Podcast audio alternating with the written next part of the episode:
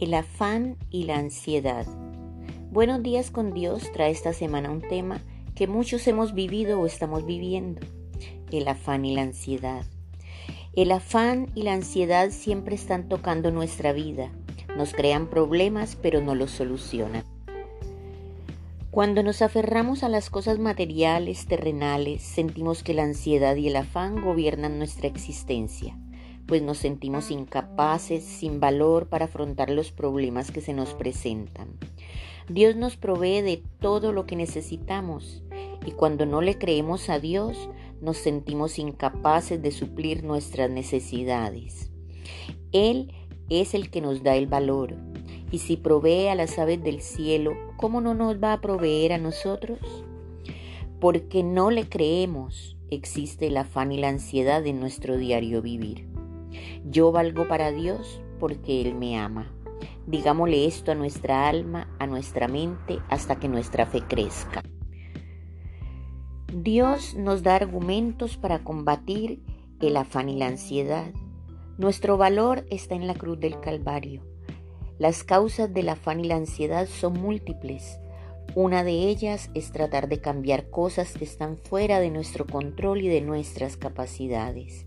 ¿Cómo podrás añadir a tu estatura un codo?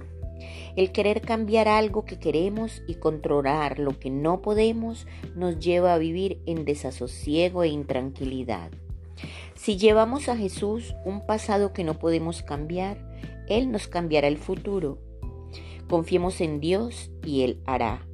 Jesús trata de combatir los deseos que mantiene el hombre, hombres de poca fe. No tener la plena confianza en Dios es lo que nos hace caer en el afán y la ansiedad. Creámosle a Dios, pues Él nos dice lo que valemos para Él. Mateo 6, 25 al 34. Leamos este hermoso pasaje y tratemos de entender el verdadero valor que tenemos como hijos de Dios. Siempre estamos tratando de buscar nuestra felicidad de la forma equivocada. Buscad primero el reino de Dios y su justicia y todas estas cosas os serán añadidas. ¿Y cuáles son las cosas que serán añadidas? La paz, la tranquilidad, la economía, la salud, todo lo que necesitemos. Si nuestras prioridades si nuestras prioridades están equivocadas, estaremos en graves aprietos, pues vamos a vivir amargados, estresados, afanados. Es aquí cuando entra la zozobra por nuestra puerta y no sabemos qué hacer frente a esta o aquella situación que la vida nos presenta. No podemos dudar del amor de Dios, debemos creerle, pues es nuestro Padre, nuestro sanador, nuestro proveedor. Casi siempre la falta de sueño es producido por la falta de fe. Cuando le entregamos a Dios nuestras cosas, podremos vivir confiados. En paz nos acostaremos y asimismo dormiremos, pero hay que creerle. Si alguno tiene falta de fe, busque a Dios. La ansiedad nos distrae.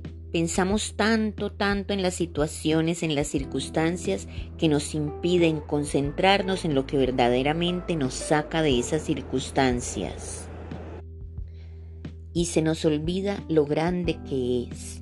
Y mientras más pensamos y analizamos los problemas más grandes e imposibles de solucionar se vuelven. Pero si dejamos el problema y conectamos nuestra vida, nuestra alma a la palabra de Dios, todo cambiará. Jesús nos dice, venid a mí todos los que estéis trabajados y cargados, que yo os haré descansar. Que tengan un feliz inicio de semana.